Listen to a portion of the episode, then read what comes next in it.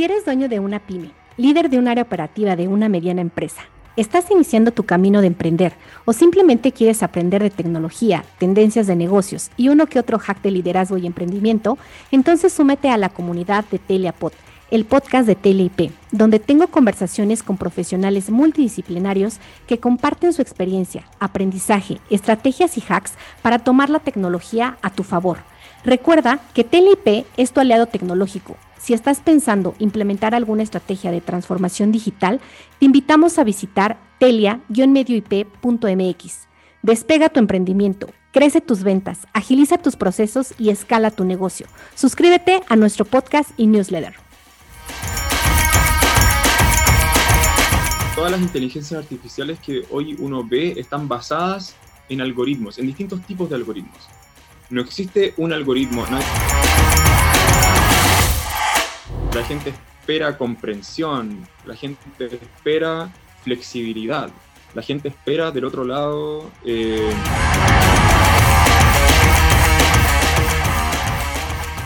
Seguramente has escuchado acerca de las tecnologías emergentes. Una de ellas es la inteligencia artificial. Pero, ¿qué es la AI? Seguramente te suena el caso donde un colaborador de Google afirmó que la inteligencia artificial cobró vida. ¿Te suena? ¿Lo crees? Bueno, pues para ello, para entender justo lo que es la inteligencia artificial y sobre todo qué pretende en los negocios o bien para la humanidad, invitamos a David Cosmar. Él es ingeniero civil industrial con diploma en ingeniería matemática de la Universidad Católica de Chile Actualmente encabeza el equipo de EI en Forest, donde su objetivo es llevar los algoritmos de optimización y automatización al siguiente nivel en efectividad y a desarrollar la inteligencia artificial para los productos, eh, pues prácticamente nuevos que desarrollan en Forest. Y bueno, su reto es abordar algunas de las problemáticas más complejas de la educación superior. Bienvenido, David. Muchas gracias. Hola, Margie. Hola. Mucho gusto estar acá. Gracias a ti también. Oye, pues vamos a empezar con eh, la sección de preguntas sorpresa. Eh, te voy a lanzar preguntas y tú me dices lo primero que se te venga a la mente, ¿vale? Ok, vamos. Metaverso. Em, el futuro. Plataforma. Plataforma. Mm, Facebook. App, eh, Spotify. Inteligencia artificial. Eh, Tesla. Tecnología. Eh, Foris. Latinoamérica. México. ok. David, pues bienvenido nuevamente a este espacio y bueno, para empezar, para entender, para aperturar el, tema principal, que es eh, inteligencia artificial, en este episodio, me gustaría nos, nos explicaras, eh, o más bien, ¿cómo le explicarías a un niño qué es la inteligencia artificial? A un niño. Muy interesante. Para que un niño entienda qué es la inteligencia artificial, primero creo que debería entender qué es la inteligencia normal, ¿no? ¿Puedo asumir que el niño sabe lo que es la inteligencia de un humano? Sí. Ok, en ese caso yo le diría al niño que la inteligencia artificial es una disciplina que se dedica a construir máquinas que se portan, muestran inteligencia como la demostraría un humano para resolver un problema o para realizar una tarea. Exacto. Ah, Así le diría a un niño. Oye, ¿y cuáles son, cuáles crees que son los conceptos básicos para entender justo la inteligencia artificial? Ya, mira, para entender la inteligencia artificial, creo que una cosa muy importante es eh, pensar que la inteligencia artificial siempre está definida, al menos como la conocemos hoy y la que se aplica hoy, en el marco de un problema y de una definición de un problema y también de una definición de qué se espera que sea un comportamiento inteligente en el marco de ese problema. Existe también el término de la AGI, que creo que lo, lo, debes haber escuchado alguna vez, o tal vez tus auditores lo han escuchado. Eh, la AGI, la Artificial General Intelligence. que es eh, la inteligencia artificial eh, de las máquinas paralela a la humana, es decir, una inteligencia que es capaz de resolver cualquier tarea, digamos. Pero todavía no estamos ahí y lo que se está aplicando hoy en día en la industria tampoco está ahí. Hay gente trabajando en eso, por supuesto, hay gente que tiene como objetivo llegar a eso en el futuro, pero hoy lo que tenemos es la inteligencia artificial eh, estrecha, que es la inteligencia artificial que se dedica a resolver tareas específicas. Entonces, para entender la inteligencia artificial, yo diría que es muy importante entender que esto está en el marco de un problema. Mientras más complejo sea el problema, eh, normalmente es más compleja la inteligencia artificial que hay que desarrollar para resolverlo. Eh, ejemplos de problemas, un ejemplo clásico es el ajedrez. Una eh, máquina que juega ajedrez es un típico ejemplo de demostrar inteligencia. Y un problema más moderno, por ejemplo, yo mencioné Tesla hace, hace rato, los autos que se manejan solos. Eso también diría que es inteligencia artificial, eso es un problema bien definido que la inteligencia artificial podría resolver. Ese es un problema mucho más complejo que el otro.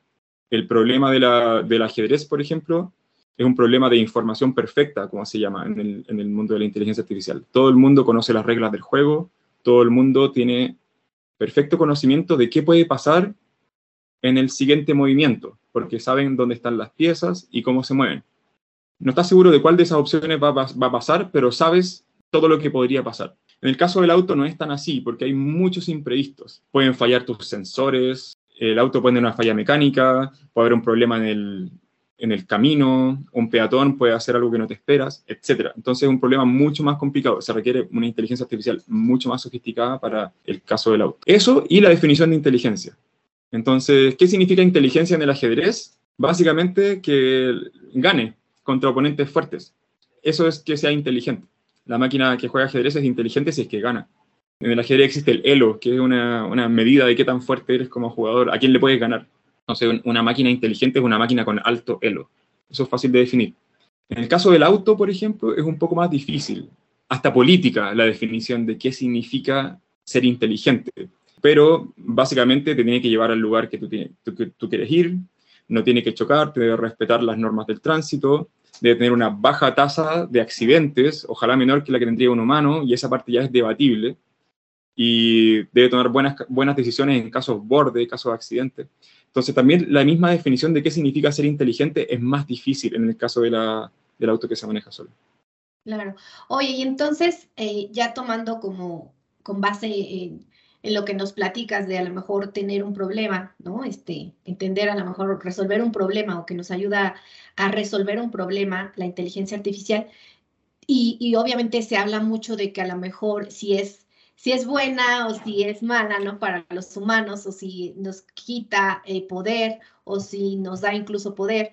¿Qué pretende? ¿Qué pretende la, la inteligencia artificial? Primero en los negocios, ¿no? O sea, por ejemplo, eh, tú mencionaste justo a lo mejor un, este, una, resolución de los problemas, eh, específicamente a lo mejor del auto, ¿no? Que se, que se conduzca solo. Claro. Eh, hablando a lo mejor en tu reto particular en el sector educativo, ¿qué problemas se pretende resolver en la educación?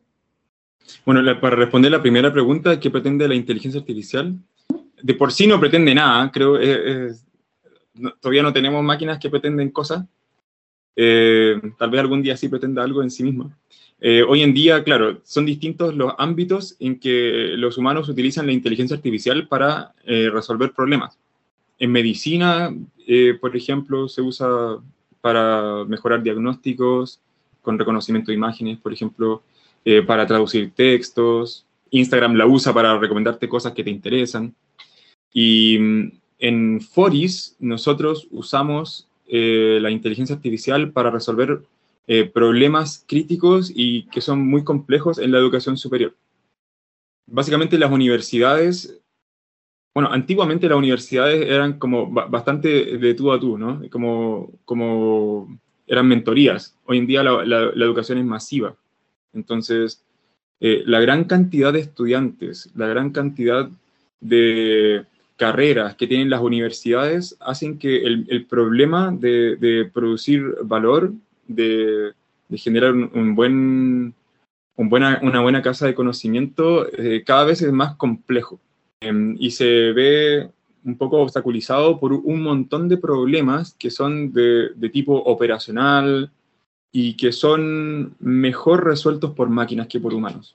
Entonces, ejemplos de esos problemas, por ejemplo, generar los horarios para los cursos, hacer uso eficiente de la planta física, recomendar cursos personalizadamente a los estudiantes, perfilar los estudiantes para conocerlos. Si son muchos y el volumen es muy alto de los estudiantes y con sus datos, es difícil que tú puedas conocer a los estudiantes. Esos son algunos de los problemas que, la inteligencia artificial puede eh, ayudar a resolver en el caso de la educación superior. Ok. Y, por ejemplo, a lo mejor si nos puedes em, hablar un poquito de otros casos aplicados, obviamente, o, donde se aplica la inteligencia artificial. Bueno, hoy en día está en, todas partes. Creo que ya te mencioné algunos. Eh, la traducción de textos, utilizar la inteligencia artificial y es súper, hoy en día, súper exitoso en eso. En medicina, bueno, también están los autos que se manejan solos, que ahora están muy de moda. En entretenimiento también se usa la inteligencia artificial para hacer eh, máquinas que juegan juegos. Hay ejemplos mucho más eh, pequeños de inteligencia artificial que también son muy útiles, como Siri, por ejemplo. Siri es una inteligencia artificial que todo el mundo lo tiene en el teléfono, es un asistente, claro que no, no resuelve problemas muy complejos, pero eh, resuelve el problema de eficientemente comunicarle al teléfono con palabras, con lenguaje natural, eh, y que el teléfono entienda que eh, le quisiste decir un comando y se ejecute el comando. Eso, también es bastante bueno. Claro. Oye, hablando de qué pretende la inteligencia artificial en el futuro de la humanidad, ¿qué nos podrías comentar? En el mundo, en, en nuestra cultura, hay problemas que mejor lo resuelven los humanos y hay otros problemas que mejor lo resuelven las máquinas. Ejemplos de problemas que mejor lo resuelven las máquinas son, por ejemplo, problemas que eh, se tratan de sintetizar una gran cantidad de datos, que son de volumen muy grande, que tienen muchas dimensiones, muchas variables, y también tareas que tal vez son muy tediosas, repetitivas, eh, que requieren alta precisión, eh, poca creatividad, todo ese tipo de cosas son tareas que, las máquinas hacen mejor que las personas. Las calculadoras, por ejemplo. Ese es un ejemplo muy clásico y antiguo de una máquina que hace algo mucho mejor que la gente. ¿Y qué cosas hacen mejor las personas? Bueno, ser creativos, conectar, ser empáticos, motivarse, dar dirección, tener visión, construir cosas, casi todas las cosas creativas, diría yo. Entonces, creo que en el futuro, eh, si la tendencia continúa como está hoy, eh, yo diría que la inteligencia artificial vendría a resolver una gran, partida, una, gran cantidad de estos problemas que son mejor resueltos por máquinas, para que las personas se puedan dedicar a lo que hacen mejor, que es resolver problemas de personas. Claro, sí es, básicamente nos ayuda a tomar mejores decisiones, ¿no? O sea, mucho más rápido e incluso pues mejor que, que a lo mejor como lo, haríamos los humanos, ¿no? Sin embargo, pues obviamente siempre creo que tendríamos, o al menos no ha salido como una tecnología eh, que, determine tener el 100% el control, ¿no? Sino más bien los humanos todavía tenemos el control de estas, eh, de esta tecnología, ¿no? Se ha, se ha escuchado hablar de, de, escuché un especialista también de inteligencia artificial que decía que la inteligencia artificial no es una tecnología, sino es un conjunto de tecnologías y justo por eso te preguntaba en un principio que cuáles eran los conceptos básicos para entender eh, la, inteligencia artificial, ¿no? Porque se habla de machine learning, de, este, o sea, de diferentes conceptos que a lo mejor están embebidos, ¿no? En este, a lo mejor, conjunto de tecnologías. ¿Tú qué tienes, qué, qué piensas al respecto?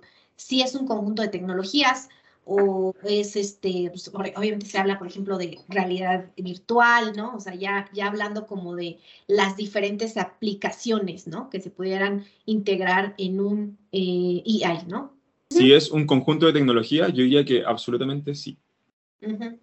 Eh, incluso yo diría que es un conjunto de técnicas, realmente. Son técnicas para alcanzar el objetivo de crear estas máquinas que se portan de manera inteligente. Y esas técnicas son muy variadas. Y mencionaste por ahí el Machine Learning. El Machine Learning es eh, una clase de algoritmos. Entonces, todas las inteligencias artificiales que hoy uno ve están basadas en algoritmos, en distintos tipos de algoritmos. No existe un algoritmo, nadie nadie ha inventado todavía un algoritmo que resuelva todos los problemas. Entonces hay distintos problemas y distintos algoritmos que se aplican para resolver esos problemas. Y ahí incluso hay categorías de algoritmos. Entonces, Machine Learning es, es una categoría de algoritmos. Está, eh, son algoritmos que aprenden de los datos. Y ahí está el aprendizaje supervisado, el aprendizaje no supervisado. Y también hay otros tipos de algoritmos de inteligencia artificial. Antiguamente, eh, los primeros algoritmos que se desarrollaron de inteligencia artificial eran algoritmos de búsqueda. Te mencioné las máquinas que juegan ajedrez. Hay un algoritmo clásico de los años 50 que es el Alpha Beta Search, em, que es un juego para, o sea, es un algoritmo para jugar juegos con adversarios que hasta el día de hoy se sigue usando. Entonces, además hay algoritmos de regresión, de optimización, hay varios tipos de algoritmos y todos yo creo que los podrías englobar dentro de lo que se llama eh, inteligencia artificial. Oye, y un temor que obviamente hay dentro de la humanidad es justo como que el AI es un riesgo, ¿no? Eh, el temor obviamente más recurrente ha ido justo en la pérdida de empleos, ¿no? Que se, supone usar justo inteligencia artificial en diversos campos, ¿no? Como ya lo mencionaste, las máquinas puedan hacer, eh, a lo mejor, obviamente, automatizar procesos, eh, resolución de problemas, ¿no? ¿Tú crees que sea así, si haya un riesgo en, este, o sea, si hay un riesgo en, la inteligencia artificial al grado de, pues, este, pues sí, ¿no? Al grado de decir que a lo mejor eh, pueda ser, no sé, o sea, he escuchado incluso por ahí decir que es una, es una bomba, ¿no? O sea, es una bomba nuclear de los humanos el tener justo eh, el, es como estamos, estamos jugando, ¿no? Con una bomba nuclear, el, tener la inteligencia artificial. Mira, yo no creo eso. Tal vez no estaría en este rubro si pensara eso. Pero tal vez, tal vez va muy de cerca la recomendación, digo. Pero yo no, yo no pienso eso, definitivamente. Todas las tecnologías, cuando son relevantes, generan eh, destrucción creativa. Es decir, desaparecen algunos empleos y aparecen otros nuevos. Eh, pasó con la revolución industrial, por ejemplo. Cuando se crearon los motores, se pudieron automatizar varias tareas, pero eso no significa que se redujo el número total de empleos. Por un tiempo sí, pero después se crearon nuevos empleos. Entonces yo diría que eh, en términos de bomba atómica eh, no lo creo, pero sí que va a cambiar el panorama de los empleos de humanos. Y, tal vez en el futuro los humanos se puedan dedicar a hacer otras cosas que tal vez hoy día ni siquiera sabemos qué son las cosas que hay que hacer. Claro. ¿Hay tecnologías tontas? También he escuchado hablar de, de, que si hay, hay tecnologías tontas o no. ¿Tú qué crees que haya? Si hay o no hay. Soy una convencida de que adoptar tecnología en las pymes es crucial para su crecimiento y sostenibilidad. Por eso, en TLIP les ayudamos a decidir qué tecnologías necesitan para transformar sus negocios, mejoren sus procesos, aseguren su continuidad y sean empresas ágiles y escalables. Rompe el paradigma de que la tecnología no es para ti. Contáctanos a través de todas nuestras redes sociales.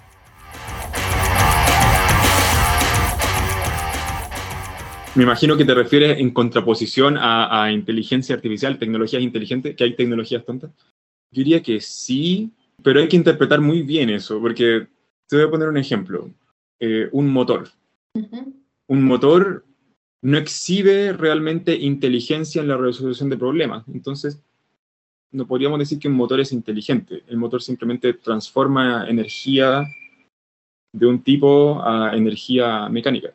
Sin embargo, eh, sí requirió muchísima inteligencia desarrollar un motor y el motor es tremendamente útil. No podría yo decir que un motor es tonto, pero desde el punto de vista estrechamente de que exhibe inteligencia como lo exhibiría un humano, el motor no exhibe inteligencia como lo exhibiría un humano para desarrollar ninguna tarea. Entonces, en ese sentido, podríamos decir que el motor es tonto. Y lo mismo con una tostadora. Son varias tecnologías que probablemente hacen muy bien lo que hacen, pero no exhiben inteligencia en, la resolución de una tarea como la, como la exhibiría un humano. Y bueno, entre eso y el auto que se maneja solo hay una graduación, ¿cierto?, de, de distintas tecnologías. Dependiendo del problema es si es que uno puede decir que son inteligentes o tontas. Te voy a dar un ejemplo. Normalmente las tareas en, las aplicaciones de la inteligencia artificial no pueden ser resueltas por un solo algoritmo, hay varios algoritmos. Igual que en el cerebro. Por ejemplo, está estudiado que eh, la parte del cerebro que reconoce caras es una parte súper específica y está súper optimizada para reconocer caras. Esta es mi mamá, este es mi compañero de trabajo, este es mi sobrino y así, este es mi jefe. Y hay otras partes del cerebro que se dedican a, resolver otros problemas. Y todo genera finalmente una unidad que es capaz de integrar estas cosas. Algo parecido pasa, por ejemplo, en el caso del auto que se maneja solo. Eh, está el problema de la percepción, es decir, identificar que hay un auto que viene por allá, que hay un peatón acá. Después está el problema de eh, la predicción, ¿qué creo que va a pasar? Si el auto viene avanzando hacia acá, creo que el auto va a continuar en esta, en esta línea. ¿Qué crees tú que va a pasar después? Y después viene el problema de la planificación. ¿Qué hago yo al respecto?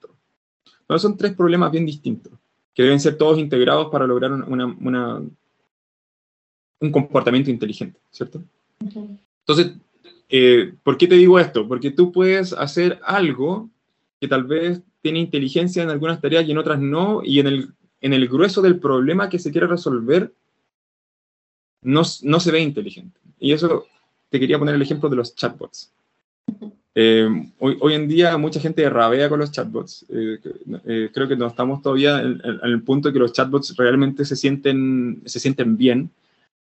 Entonces, la mayor parte de los chatbots, si bien hacen algunas tareas brillantemente, por ejemplo, la tarea de, de el, la comprensión del lenguaje natural está muy desarrollada hoy en día. Es muy probable que si tú quieres del bot algo que el bot puede hacer y se lo dices con cualquier tipo de palabras, el bot lo va a entender. Por ejemplo, si el bot tiene programado que te puede agendar una cita médica, por ejemplo, y tú le dices de cualquier manera en tu lenguaje natural que quieres agendar una cita, lo, más probable es que el, el bot lo pueda resolver. Pero la gente no percibe que los bots son inteligentes, que los chatbots son inteligentes. Y eso es porque el problema en que están enmarcados es mucho más amplio que simplemente eh, enviar comandos en lenguaje natural y responder. La gente espera de un asistente algo mucho más grande que eso. La gente espera comprensión, la gente espera flexibilidad, la gente espera del otro lado eh, una serie de cosas que no son predecibles y por lo tanto no están programadas en el bot. Entonces cuando la gente le dice, tengo un problema, no sé, eh, no se me enciende la pantalla de mi computador, cualquier cosa, y el bot no tiene programada la respuesta, el bot responde cualquier cosa y la gente se enoja y dice, este bot es tonto. ¿Qué significa que, que el bot es tonto? Bueno, para la tarea en que se percibe el comportamiento inteligente, entre comillas, sí, en ese caso sí es tonto. Pero eh, para algunas cosas es muy bueno. Entonces, eh, él no es tonto en la tarea de, reconocer el lenguaje eh, para las cosas que sí tiene programado hacer. Oye, y obviamente este, podríamos pasarnos o hacer varios episodios eh, hablando de la aplicación de la inteligencia artificial para diferentes industrias, ¿no? Industria médica, asistencia este, sanitaria, ¿no? Este, venta directa, a través, por ejemplo, de los chatbots que comentabas, entretenimiento, que también lo comentaste, ¿no? Está, por ejemplo, también la parte logística. Eh, y bueno, pues, muchísimas industrias, pero ¿cuáles consideras, para ir cerrando, cuáles consideras que son los beneficios que tiene la inteligencia artificial a nivel negocio. Voy a dar ejemplos de Foris porque son los que conozco más. Claro. Mira, históricamente Foris comenzó resolviendo problemas 100% operacionales de las universidades. De hecho, los primeros problemas que resolvió eh, Foris para las universidades fueron asignación de aulas automáticas, por ejemplo. Ese era un problema que es bien engorroso de resolver eh, para un humano, por la gran cantidad de aulas, la gran cantidad de cursos que hay, la gran cantidad de horarios de aulas que hay que manejar al mismo tiempo. Y eso lo resolvimos utilizando ciertas técnicas. Y mm, después fueron apareciendo más y más problemas. Entonces, eh, con el tiempo, por ejemplo, apareció el problema de tratar de predecir cuál va a ser la demanda de los cursos. Eso, es un problema súper importante para planificar el semestre que viene. Eh, aparece el problema de cómo hago horarios para los estudiantes. No solo dónde pongo los horarios, sino que qué horarios debo hacer compatibles el uno con el otro. ¿Cómo detecto que los estudiantes quieren que ciertos cursos sean compatibles y por lo tanto reacciono a eso. ¿Cómo eh, eh, mejorar el proceso de toma de ramos? Esto es algo que hicimos nosotros también hace poco en el TEC de Monterrey, que nos fue muy bien, que es eh, darle la experiencia al estudiante de que cuando toma ramos, nosotros le hacemos una propuesta de horario y eso hace que él pueda tomar ramos mucho más eficientemente, tomar cursos. Además, como como parten desde una propuesta, los estudiantes tienen menos estrés porque la propuesta ya les dice, ok, tienes al menos estos cursos eh, disponibles eh, que están reservados para ti y el estudiante puede hacer modificaciones. Entonces, todo eso también produce que el sistema en, completo se congestione menos porque el proceso es más expedito y así en términos de conocer el estudiante, por ejemplo. Tú puedes utilizar modelos que analizan los datos de los estudiantes y decirle a la universidad, ok, tenemos los estudiantes de este tipo, de este tipo, de este tipo, y la universidad puede hacer cosas con eso, cosas importantes de personalización. Por ejemplo, eh, para una universidad es importante saber em, si un estudiante tiene riesgo de deserción por causas financieras o por causas académicas porque la, acción que debe tomar eh, la universidad para ayudar a esa persona es distinta en ambos casos. Y hacer eso masivamente eh, requiere un buen uso de, estas técnicas. Ok. Y hablando como ya de las herramientas de inteligencia artificial que nos, pudieran, que nos pudieras tú recomendar para iniciar justo esta exploración eh, en los negocios, ¿cuáles son estas herramientas básicas o que, nos, puedas que nos puedas recomendar eh, de inteligencia artificial? Mira, no tengo tanta experiencia por, por ese lado, porque principalmente nosotros desarrollamos nuestros propios algoritmos.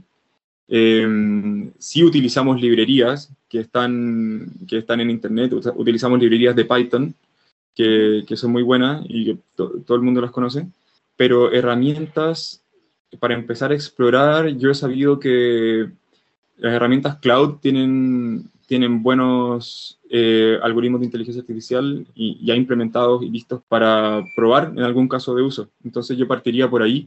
Amazon tiene, eh, Google tiene. Yo creo que todos los grandes proveedores cloud tienen, tienen eso hoy en día.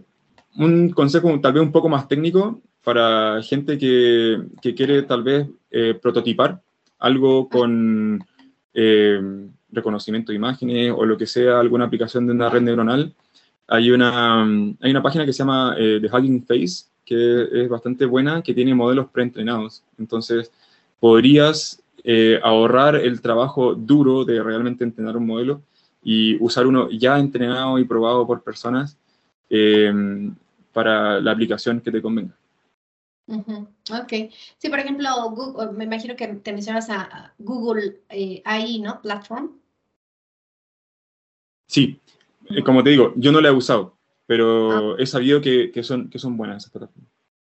Bueno, está Watson, ¿no? De, también creo que es de IBM. Este, pero bueno, eh, para, para este, cerrar, este, David, ¿cómo ves el futuro de, de, la inteligencia artificial? Yo lo veo muy brillante, la verdad.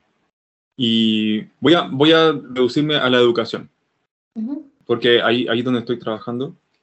Em, el propósito de las universidades y de las instituciones de educación superior em, son, bueno, capacitar, educar y también ser centros donde em, el conocimiento se crea y se difunde. Es decir, son centros donde es muy importante que haya conexión entre humanos, entre mentes creativas, mentes brillantes, mentes eh, ansiosas por eh, descubrir, curiosos. Creo que esos objetivos hoy en día son, son bastante difíciles de lograr por el gran esfuerzo operacional que tiene que hacer la universidad para lograr hacer lo que hace hoy para el volumen de estudiantes que, que entra hoy en la universidad.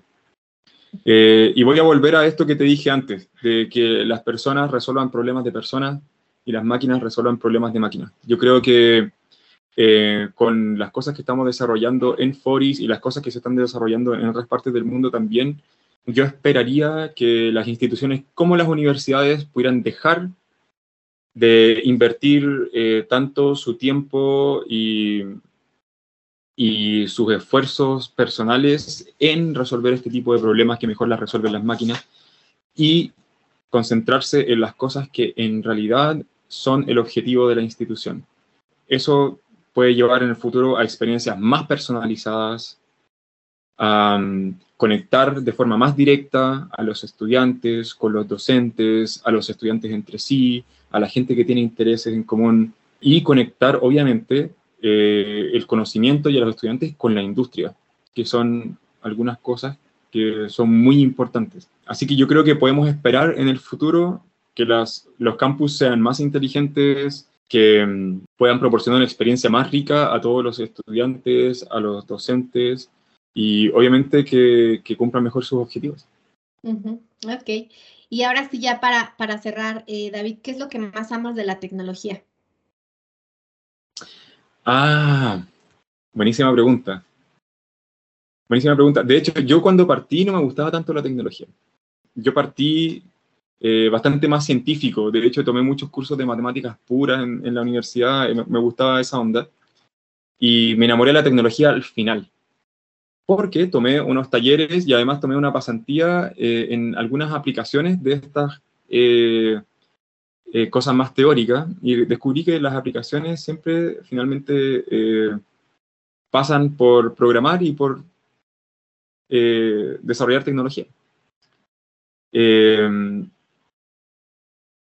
Además, después, cuando tuve mi primer trabajo, que era un, trabajo desarrollando modelos matemáticos, eh, tuve la experiencia eh, de primera fuente de, cómo se siente eh, tener el poder de responder preguntas, de, de resolver problemas, pero sentir que si yo no estaba ahí, o si yo y mi equipo no estábamos ahí, realmente nadie las iba a poder responder.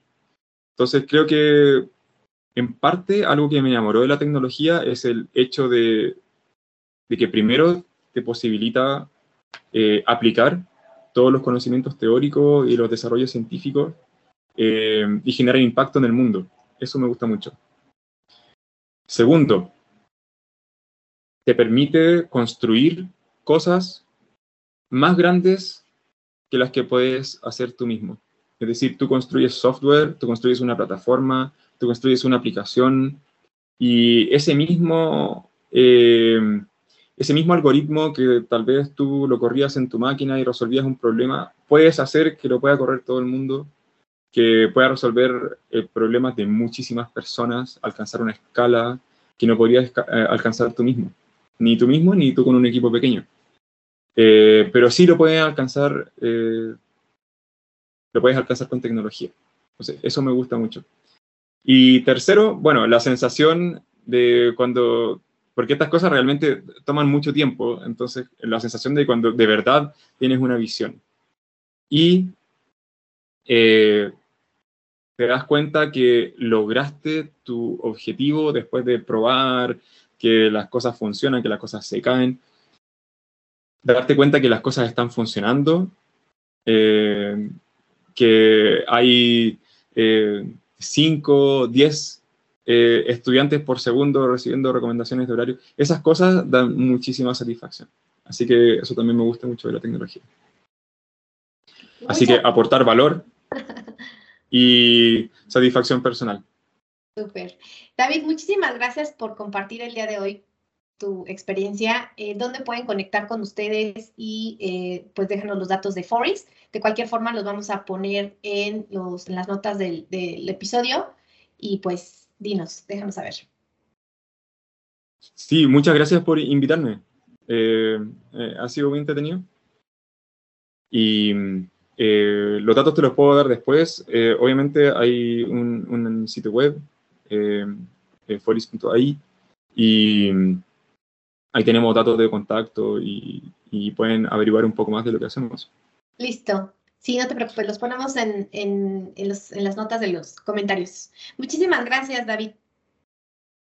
Gracias a ti. Y por último, si hay gente que le interesaría tal vez ser parte de Foris, nos pueden mandar un, mensaje también a ver si están buscando trabajo en, algo tan apasionante como esto. Podríamos, eh, podríamos ver si se unen a nuestro equipo. Súper. Bueno, vamos a poner todos los datos, los ponemos ahí para que los contacten. Muchísimas gracias. Gracias a ti.